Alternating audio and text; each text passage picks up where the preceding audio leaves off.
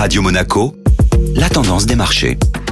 La tendance des marchés avec Société Générale Private Banking. Bonjour Florence Fate. Bonjour Benjamin. L'accalmie s'est-elle poursuivie hier? La bourse de Paris a confirmé son rebond initié depuis lundi, terminant la séance d'hier dans le vert en hausse de plus 1,4%. Les valeurs technologiques ont largement profité de cette tendance. STM, Capgemini ou encore Worldline ont progressé de plus de 3%. C'est le secteur automobile qui aura le mieux performé avec une hausse de 4% sur l'indice européen Stock 600. La prévision d'une hausse de 7% au moins des en 2022 a boosté les titres du secteur. Élan de générosité de la part d'une société phare de l'indice boursier parisien. Il s'agit en effet de Total Energy, qui à l'aube de la publication de ses résultats attendus en très forte hausse, a annoncé des mesures pour alléger la facture énergétique de ses clients. Pour cela, le dirigeant de la société a annoncé deux grandes mesures. La première est le versement d'un chèque gaz de 100 euros pour les 200 000 clients en situation de précarité énergétique. Les clients éligibles sont ceux qui bénéficient déjà du chèque versé par le gouvernement. La seconde mesure est une de 5 euros pour un plein de 50 litres dans les stations-service du groupe situées dans les zones rurales, dans les communes de 6000 habitants et les axes qui les relient. La décision prise par le groupe représente environ 50 millions, soit l'équivalent de 30% de la marge des activités de Total Energy.